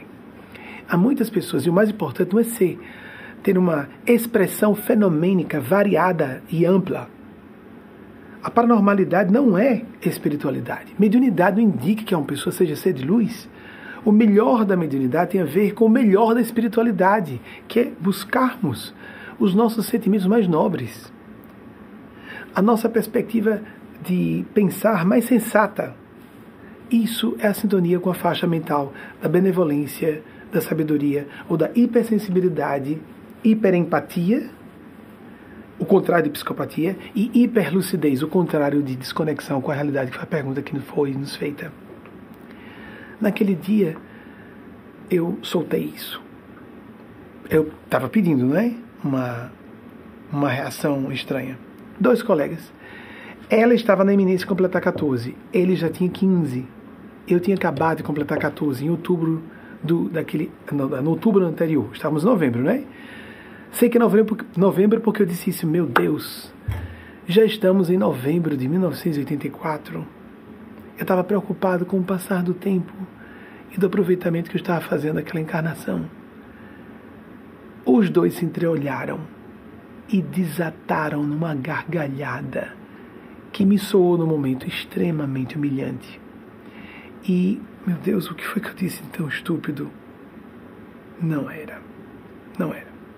Essa moça é uma das quatro que não completaram 30 anos. Aquelas quatro pessoas que eu disse que vieram a óbito. E ela gargalhou quando eu falei sobre isso. O rapaz, de família tradicional, não aproveitou o estofo socioeconômico e cultural que recebeu na infância e adolescência e tem uma vida de subaproveitada em vários sentidos, visivelmente infeliz. Porque eu me encontrei com ele pouco antes de vir para cá, para os Estados Unidos. falo isso contra, é, com contristação, contristado é arrependimento. Não me arrependo daquele momento. Com contristação. É, é lamentável vermos como as pessoas acham, isso é coisa de velhos, conversa de velho. Eu me interessei pelo assunto desde a adolescência. Quando fui ler o mito da caverna de Platão aos 12 anos, achei que eu tinha um distúrbio mental. E ninguém me disse. Eu me lembro que a minha mãe biológica levou-me a uma médica cardiologista. Eu devia ter sido levado a um psicólogo, né? Uma psicóloga. E eu falei que estava lendo o mito da caverna de Platão e que estava muito me sentindo com algum problema no cérebro. Eu tinha algum distúrbio porque eu não alcancei o que era aquilo ali. A médica fez um ar de sorriso e não falou nada. Nem ninguém mais velho. Meu Deus, é impróprio para sua idade.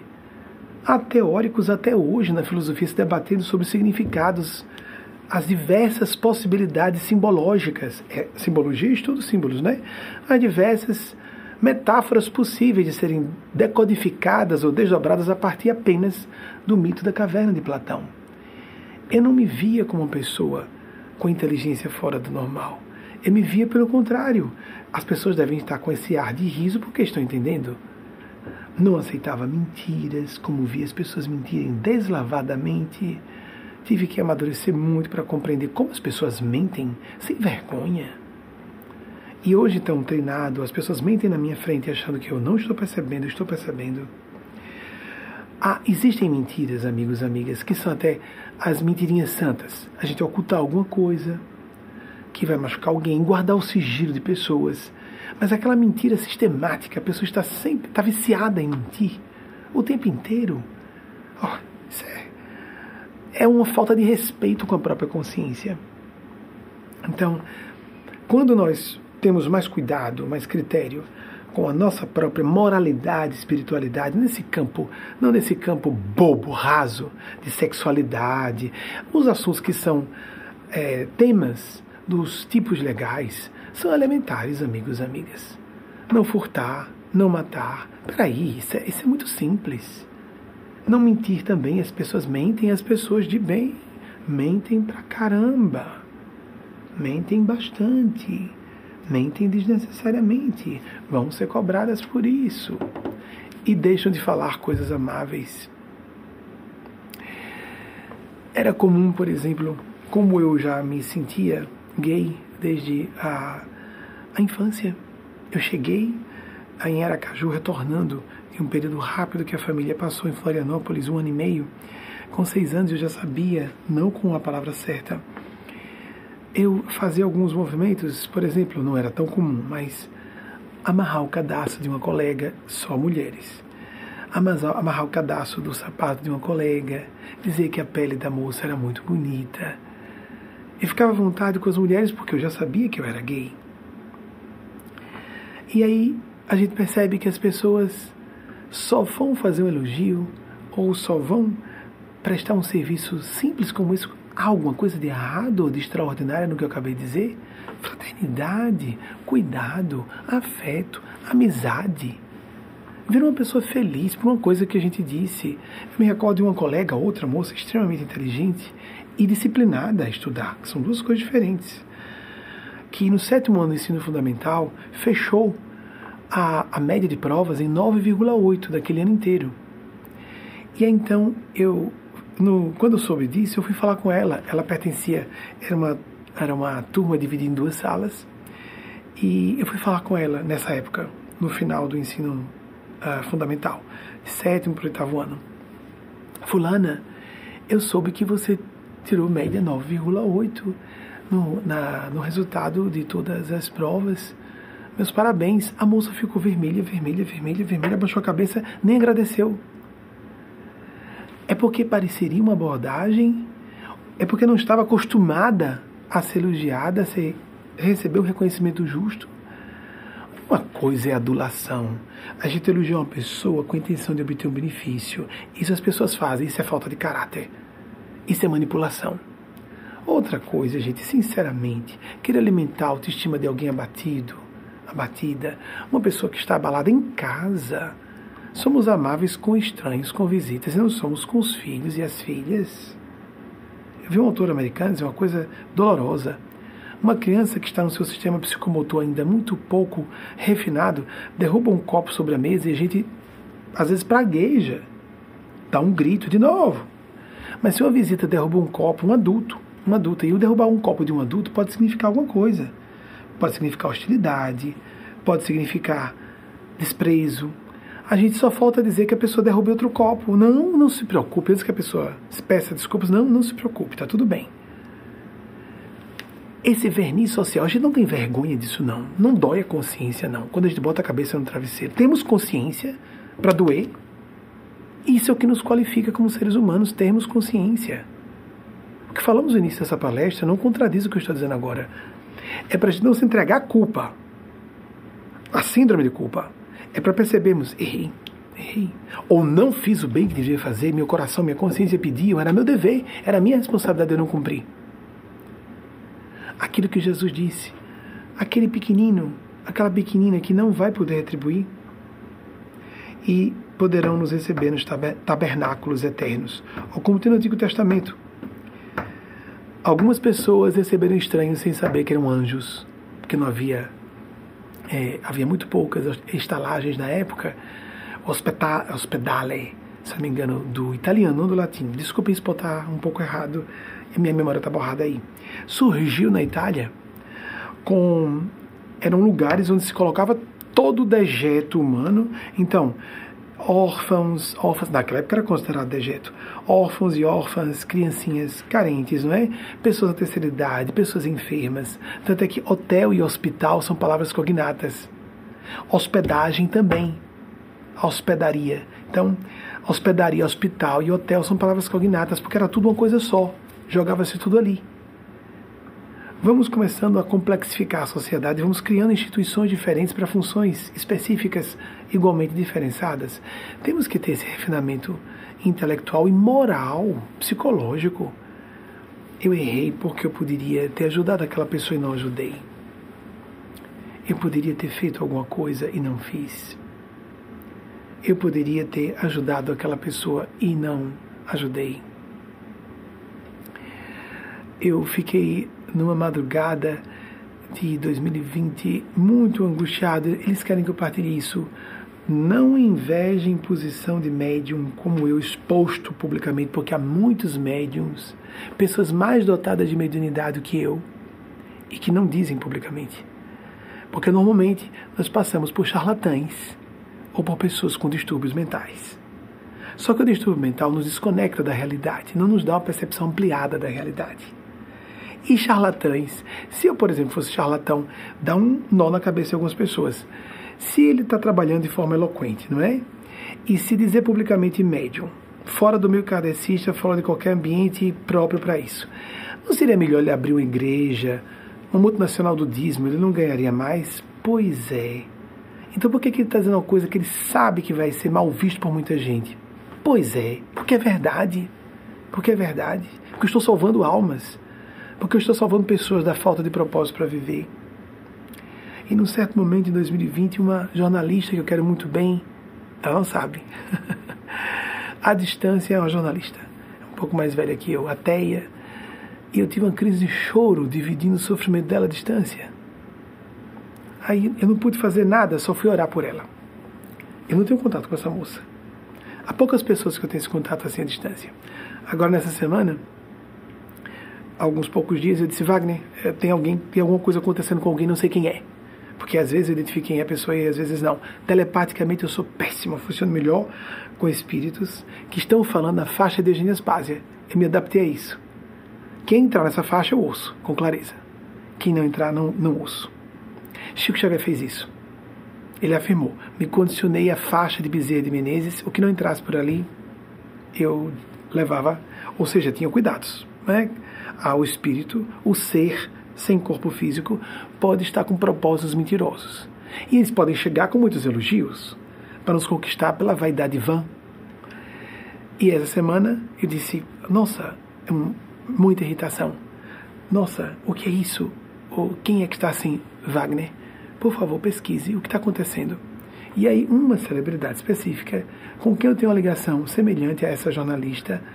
Ah, então o que eu posso fazer? Bem, vi uma mensagenzinha curta pelos meios que eu conhecia. Os espíritos não disseram nada, mas eu fiz uma prece. Tem alguma coisa para eu fazer agora nesse momento? Tinha. Mandei. Se a pessoa aproveitou ou não, isso aí corre de acordo com o livre-arbítrio da pessoa.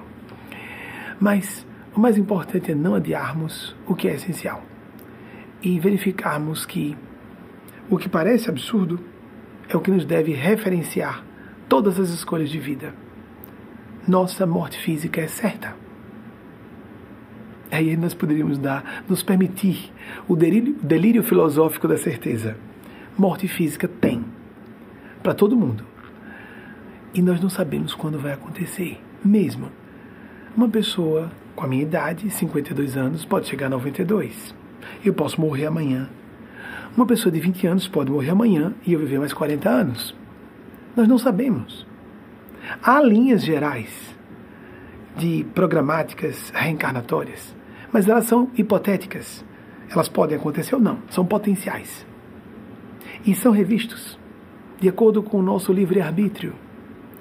E algumas pessoas estão em final de linha e sentem, intuem que estão próximos ou próximas de encerrar. Mas às vezes, essa intuição de morte tem a ver com uma mudança profunda, paradigmática, a sua forma de ver o mundo, ou estrutural, relacional, a forma de se relacionar com outras pessoas. Não espere que as grandes crises venham estimulá-la, estimulá-lo a amadurecer. Esforce-se para fazer essa reflexão. Oração todos os dias, uma vez na semana.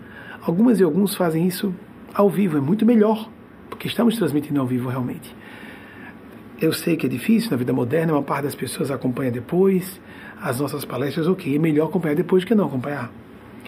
Mas existe esse ritual que nos ajuda, existe uma energia que é exalada para quem acredita, quem sabe que existe isso ou não. E nos ajuda a conectar-nos com faixas mais altas de consciência, com todas as limitações que portemos. Estou com vocês, sou Ser humano falível, pecador também. Tão importante isso, a consciência da própria pecaminosidade, que nós somos falíveis, que nós temos pontos cegos, que não estamos sempre certos. Buscar razão, onde está a razão com aquela pessoa, mas aquela pessoa não vale nada, mas ela está com razão. Ponto. Eu vou dar razão à pessoa, porque ela está tá com razão. Ponto. Isso é uma questão de maturidade psicológica e até de lucidez no sentido intelectual mesmo. Lucidez. Ponto, tem que dar razão. Feio até no campo egóico, é, tem que ter, a pessoa tem que ter ego adulto. Temos que ser, ter um orgulho envelhecido, o orgulho no lugar certo. Não, assumir, eu estou errado, vou fazer um esforço para corrigir. E vai ficar, quem é você para me dizer isso? Fuga retórica. Argumente na área do que a pessoa falou. Nós temos que argumentar exatamente o tópico que foi apresentado e não fugir para dizer que eu não quero, não concordo, quem é você. Pois é, já fugiu do assunto, fugiu ao tópico, não é? Vamos procurar paz de consciência. Nessa época de tantos turbilhões, paz de consciência. Sente-me dever cumprido. Isso, isso a gente pode buscar. Vai nos ajudar muito a nos compensar por desvios de rota em que tenhamos uh, resvalado vai nos ajudar a nos compensar, até pedir desculpas a quem tenhamos, com quem tenhamos uh, entrado em falta. Nós podemos perceber isso ou não. Não peçamos desculpas a pessoas que nos maltrataram. Não invertamos, não assumamos as culpas dos outros. Se uma pessoa quer se sentir vítima depois de aprontar com a gente, isso é problema da pessoa. Perdoemos quer, quer dizer não desejar o mal à pessoa. Ou como a Eugênia fala, deixe a pessoa ir. Deixe a pessoa se afastar. Não se apegue. Solte. O desapego. Desapego é uma mensagem cristã fundamental. Perdão e desapego. A pessoa não está se afinando comigo. A pessoa não tem princípios, valores, objetivos semelhantes. A pessoa está me atacando. Ou a minha própria maneira de ser a ofende. Melhor deixar que ela vá. Deixar que vá. Ou se ela não sai, a gente sai. Ou, ou apoiem para fora se nós formos responsáveis pelo ambiente. Temos que fazer isso. Repito, demissões, divórcios, separações de amigos, instituições, a pessoa ser desligada, isso é um fenômeno de rotina. Só não acontece onde não há responsabilidade e consciência. Quando, como Chico Xavier falou, não podemos deixar que a perturbação se intrometa em nossas vidas com o rótulo de caridade. Quando a gente percebe que está fugindo da própria responsabilidade, ser inconsciente, isso não é caridoso. Isso é bom mocismo, que significa falsidade mesmo. A pessoa quer passar de boazinha. Amigas e amigos, podem observar. As pessoas que mais parecem humildes e mais parecem santas são as mais hipócritas. Com exceções. Preste atenção. Por minha experiência trabalhando nessa área de espiritualidade, conhecendo psicologia, graças a Deus tive acesso a uma literatura qualificada sobre o inconsciente, desde a minha casa de 20 anos posso dizer a vocês que, por minha experiência de outros autores e é, professores e professoras da área, as pessoas mais humildes não parecem humildes. As pessoas mais generosas e bondosas têm pudor de revelar sua generosidade e bondade. Isso está por toda parte. E quem parece bondoso, amoroso e afável demais pode estar apenas fazendo o que se faz no mercado do trabalho, no mercado do sexo, no mercado do casamento, para obter benefícios e vantagens. Convém passar bem na fita, não é? E o respeito que temos por nós mesmos, como é que fica? E como é que nós vamos nos dirigir à divindade com nossa consciência em paz? Aí o que acontece? Muita gente começa a enlouquecer, porque não quer admitir a sua culpa, não quer admitir os seus erros, prefere ficar com raiva de quem apontou a sua falta, prefere hostilizar, demonizar quem mostrou a sua máscara, a sua atitude de desfaçatez em vários sentidos. Vai resolver? Profundamente? Pior, a pessoa costuma acumular mais karmas ainda, em vez de começar a se corrigir. E de se ressarcir, primeiro, com as pessoas que cometeram, com quem essa pessoa cometeu o erro e é uma pessoa que eu comentei uh, que teve um momento ruim comigo no passado. Ei, você, por que você fez aquilo? Estava nessa casa de 20 anos, a pessoa tinha uma faixa de idade semelhante à minha. Eu já pedi desculpas a Deus por isso. Desculpas a Deus. Eu estava dando oportunidade da pessoa pedir perdão a mim porque o mal foi feito a mim quando era criança. Pedi desculpas a Deus, quase de modo cínico. Isso é muito comum com crianças que foram abusadas na infância de diversas formas. Repito, não estou denunciando ninguém. Muitos dos meus abusadores e abusadoras estão mortos fisicamente já, partiram para o outro lado. Mas eu passei por um festival de experiências tétricas na infância e adolescência que poucas pessoas passam e sou um sobrevivente. Sou um sobrevivente. Os espíritos pedem que eu diga isso sem entrar em detalhes, porque fica parecendo, ah, você teve uma vida fácil. Não, não, não, não. Não sofri algumas coisas que outras pessoas sofrem. Sou branco, nasci homem. Mas sou gay assumido. Muita gente é gay e não se assume. Cadê os gays, gente? 10% da população. Segundo Alfred Kinsey, no relatório de sexualidade humana de 1948, 4 a 5% das pessoas são homossexuais. Baseado em entrevistas, 10%, gente, no mínimo 10% é de pessoas homossexuais. Onde está esse pessoal? 40% seriam bissexuais, segundo Alfred Kinsey. Cadê esse pessoal? Segundo relatórios recentes, é muito mais do que isso. Ou seja, os LGBTs são a maior parte da população, não uma minoria. Uhum. Como disse um amigo, uhum. eu tinha um tio materno que fazia isso. Uhum. É, onde está esse pessoal? Escondido. Escondido. Porque não convém. E eu compreendo uma pessoa bissexual que não quer se assumir bissexual porque ela tem o lado hétero e o homo ao mesmo tempo. Mas muita gente com o mesmo perfil gay que eu tenho está casado com gente do gênero oposto. tem famílias, etc. E não dizem a ninguém, nem debaixo de, da, da, cruz, nem na pessoa pregada numa cruz pegando fogo, como acontecia no cristianismo primordial, com os cristãos e cristãs. A gente vive num mundo de muita dissimulação e a geração jovem está saturada disso. Ninguém vai ser qualificado por sua orientação sexual, identidade de gênero, cor de pele, francamente, origem, sotaque, socorro. Isso é muita mediocridade, falta de inteligência, de cultura e sensibilidade. E nós não percebemos esses preconceitos e dizemos, não, não foi por causa do sotaque, não foi por causa da cor, não foi por causa de ser gay. É? Aham. Uhum. É mesmo? Ah. Hum. Nós sabemos que não. No nível profundo, muita gente os demoniza porque não vai obter um benefício. Tem gente calculista em toda parte e honesta. Mas assim, não vai se beneficiar nem vai se aproximar de alguém que não vai beneficiá-la. Há pessoas que têm esse modus operandi contínuo. Em vez de viver o que eu posso fazer, em que posso ser útil, como servir, isso nos realiza como seres humanos. Não, aquela pessoa pode ser minha amiga porque eu posso obter isso, isso, isso, isso através dela.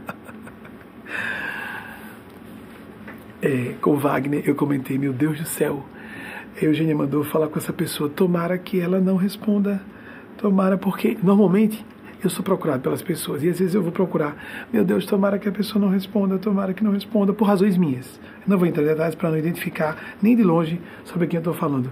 Meu Deus, se essa pessoa soubesse que eu não queria que ela me procurasse, eu acho que ela me procurava. Porque é uma pessoa que nem sabe quem é amigo perto dela. Aí, meu Deus, que não, essa pessoa é um buraco negro emocional. Que ela não me ouça, que ela não me procure. Mas a pessoa está tão acostumada a adulações e a comportamentos calculistas próximo dela. O que acontece? Algumas são sinceras, ficam ofendidas e saem. Ou elas acham que a pessoa sincera é aquela que a maltrata, que a ataca. Não, às vezes está fazendo isso por dissimulação, por inveja, por raiva mesmo. Uma raiva do mal, não a ira do bem. E a pessoa se atrapalha porque ela própria não está com o coração afinado, com o propósito de fazer o bem, não entra em sintonia com aquelas pessoas. Vocês vão ver na mensagem que vai seguir. Que a Genespásia trouxe Maria Cristo a mãe crítica da humanidade. Quem são os verdadeiros amigos? As verdadeiras amigas. É aquela pessoa que chega só quando está tudo errado? A pessoa que na hora da festa, todo mundo já sabe que se a pessoa está em destaque, qualquer que seja, tem sempre amigos e amigas. Mas tem pessoas que aparecem só quando tudo está ruim. São pessoas abutres, são pessoas urubus. Vêm quando tem carniça, para contemplar a desgraça alheia. Essa história de dizer que os bons amigos só aparecem no mau momento, não. Os bons amigos ficam felizes com a nossa felicidade, não têm inveja dos nossos benefícios, ou privilégios, ou que seja. É aquela tia solteira que está sofrida porque não se casou e vai ao casamento da sobrinha, desejando de todo o coração que ela seja muito feliz. No momento feliz, uma pessoa pode manifestar sua bondade e generosidade.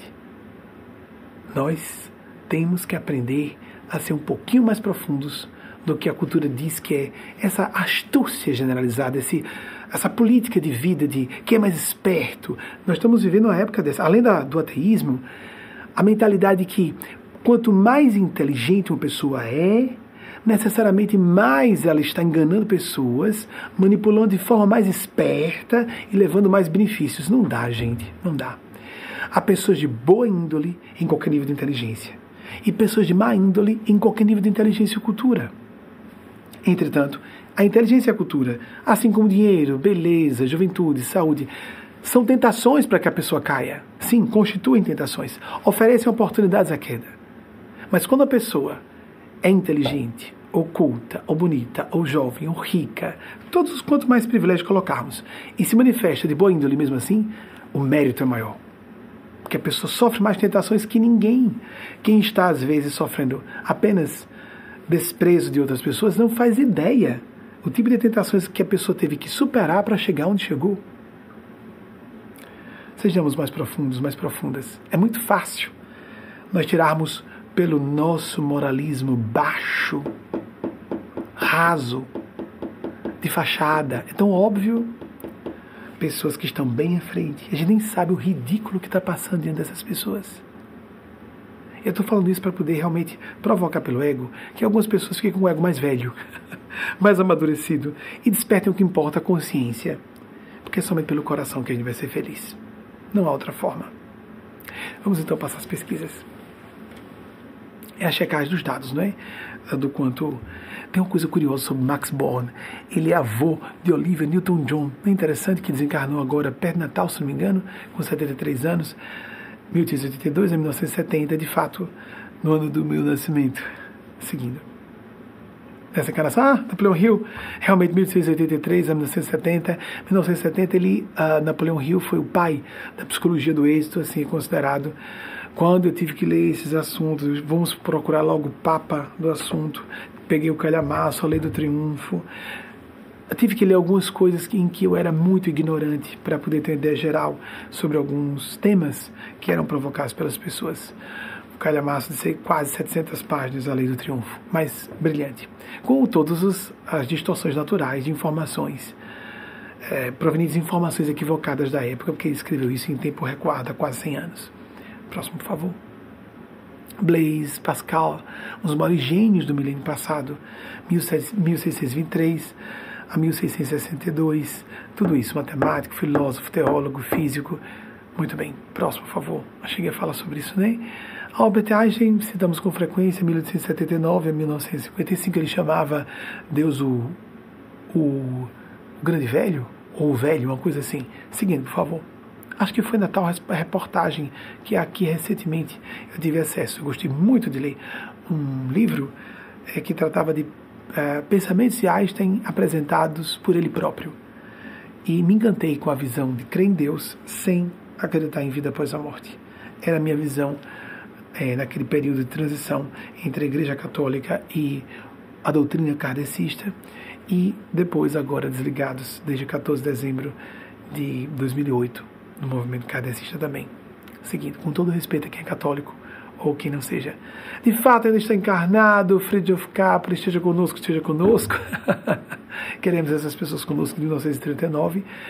É, recomendo os dois livros né, que citei a vocês, o Tal da Física e o Ponto de Mutação dele, muito bons. Para dar uma ideia geral sobre espiritualidade relacionada à física quântica. Próximo, por favor. Viktor Frankl, de 1905 a 1997, neuropsiquiatra austríaco e o criador da linha de logoterapia, uma das grandes escolas é, de, vamos chamar, psicanalíticas, é, lato senso, é, vienenses. Começando com Freud, a primeira de todas as grandes, não é? E ele ainda estava encarnado quando eu comecei a citá-lo publicamente e não sabia, não vivíamos na época da internet, não era uma grande celebridade para aparecer na imprensa, morreu Victor Frankl. Eu simplesmente nem tive notícia quando ele veio óbito, se saiu na grande imprensa, saiu em algum órgão, algum veículo, aqui eu não tive acesso. Próximo, por favor. Noam Chomsky, agora aniversário, 7 de dezembro, agora quarta-feira de 1928. E que pena que esteja em idade avançada, uma inteligência supinamente refinada. Eu fiquei pasmo quando eu vi a primeira vez uma fala dele nos anos 1990. Eu, meu Deus, que homem supremamente inteligente. e de viés ideológico de esquerda, claro, é mais comum. Eu, por exemplo, sou de direita, mas vai lá que se fosse mais inteligente seria de esquerda. Será? Não importa. Temos que ser progressistas de direita ou de esquerda e não conservadores. O conservadorismo é atraso. E há conservadorismo reacionário, que aí é opressivo, é malevolente. A pessoa que não quer mudanças porque não lhe convém. Chega um momento que ela se prejudica, ela não sabe que está se prejudicando. Vai, vai. Volta para si, que ela acredite, quer não. Eu não acredito nessas coisas. É como a criancinha tapando os olhos no período pré-mágico do desenvolvimento cognitivo. Eu fecho os olhos, então o carro não me atropela. O carro continua vindo na direção da criança. E se o motorista não vir, atropela. Seguindo. John Ruskin, 1819 a 1900. Era bonitão, né? pessoa não tomava banho, não escovava os dentes. Que horror, né, gente? A gente nem faz ideia como tá tudo tão bom hoje. Seguindo. O ataque de Pearl Harbor, que foi de 7 de dezembro, no dia de aniversário de 13 anos de Noam Chomsky, ele houve o ataque a Pearl Harbor. Deve ter sido traumático para ele, não é? Um homem com essa visão. não eh, Já era muito inteligente, claro, aos 13 anos. A inteligência é uma coisa que nasce com a pessoa e pode ser desenvolvida no correr da vida adulta, mas tem algo inato para uma pessoa do, do, nível dele, claro.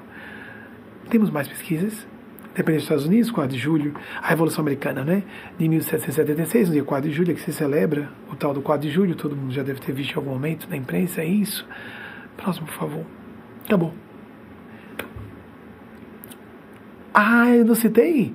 As datas do, do, do, meu homônimo, sim, 1700, eu acho que é 1706 ou 1790. Sabe por que me perguntaram? Porque deve estar com o slide pronto. É, eu já citei em outras ocasiões, falei de, de, Benjamin Franklin, sim, 1706, 1706 a 1790, se eu não estiver enganado. É isso mesmo? Botem, por favor. Ele deve estar com o slide pronto. para terem me perguntado se eu queria citar. É comum citar as datas de nascimento e morte para a gente ter uma ideia do site Pesquisa e Andamento. Vocês não têm isso ainda, não? Benjamin Franklin? Acho que eu já citei. Então, é, é importante que a gente tenha uma noção de época, não é? Aqui, 1706 a 1790, primeiro embaixador dos Estados Unidos na França. Excelente. Uh, e que época recuada para esses homens terem. Eu falei de fio terra, o para-raios é uma espécie de a ponta né, que atrai a eletricidade e vai para um fio terra, como nós precisamos descobrir os nossos é, experimentos de fio terra, voltar para fora, contato com a natureza, buscarmos, obrigado, pode tirar o meu homônimo. Ah, relatório Kinsey.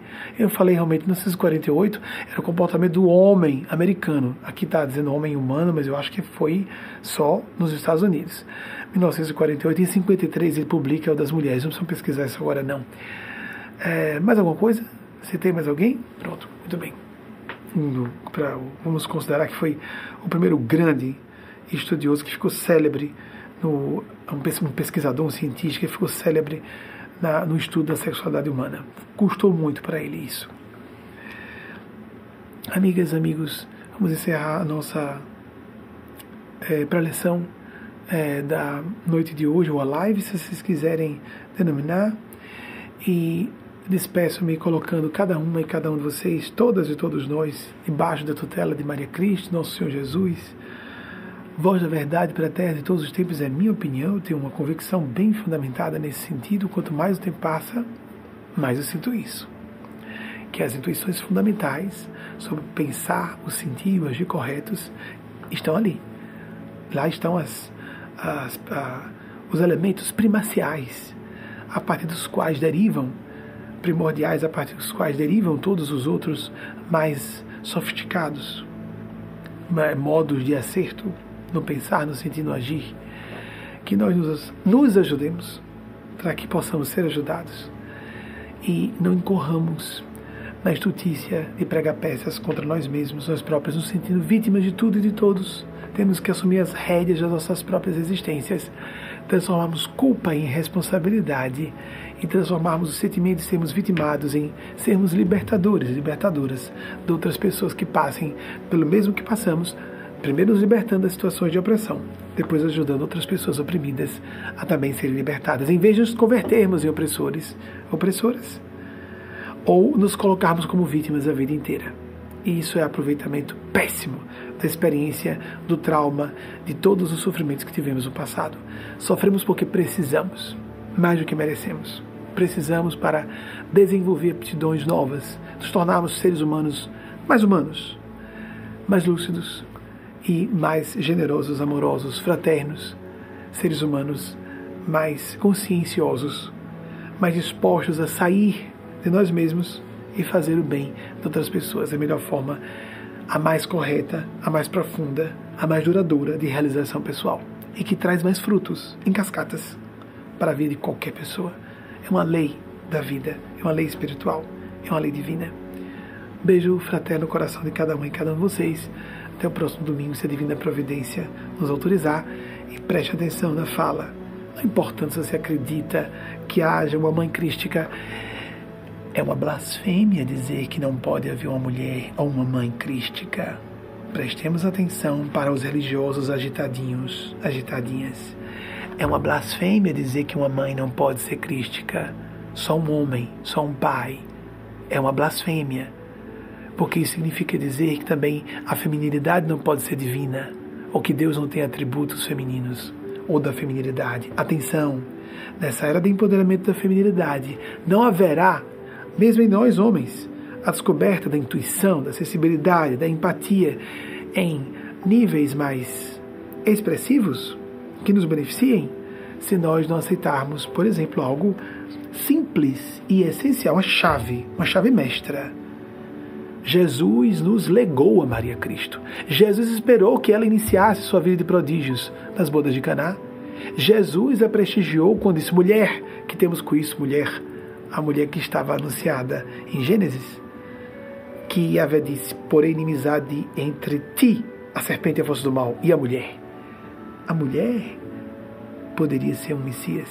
O Messias poderia ser uma mulher. Estou dizendo que Jesus é a voz da verdade de jeito nenhum. Ela própria disse fazer o que ele vos disser nas bodas de Caná, mas Jesus do alto da cruz legou-nos a Maria Cristo. Esse filho, eis a tua mãe, mãe, eis a teu filho. E a partir daquele dia, o discípulo levou a mãe de Jesus para sua casa. Tragamos a maternidade divinal para nossos corações e prestemos atenção nas diretrizes fabulosas sobre simples como são as, os dizeres, as statements, as, as assertivas categóricas, os enunciados do plano sublime, simplificados é difícil falar simples sobre assuntos, complexos, sobre assuntos complexos e nós vamos ver sobre verdadeira amizade, como nós podemos encontrar mais claramente em nossas vidas. Dentro, temos que ser amigos de nós mesmos, nós próprias, e fora de nós mesmos, nós próprias. Um beijo fraterno no coração de todas e todos e até o próximo domingo, se a Divina Providência autorizar, assim seja.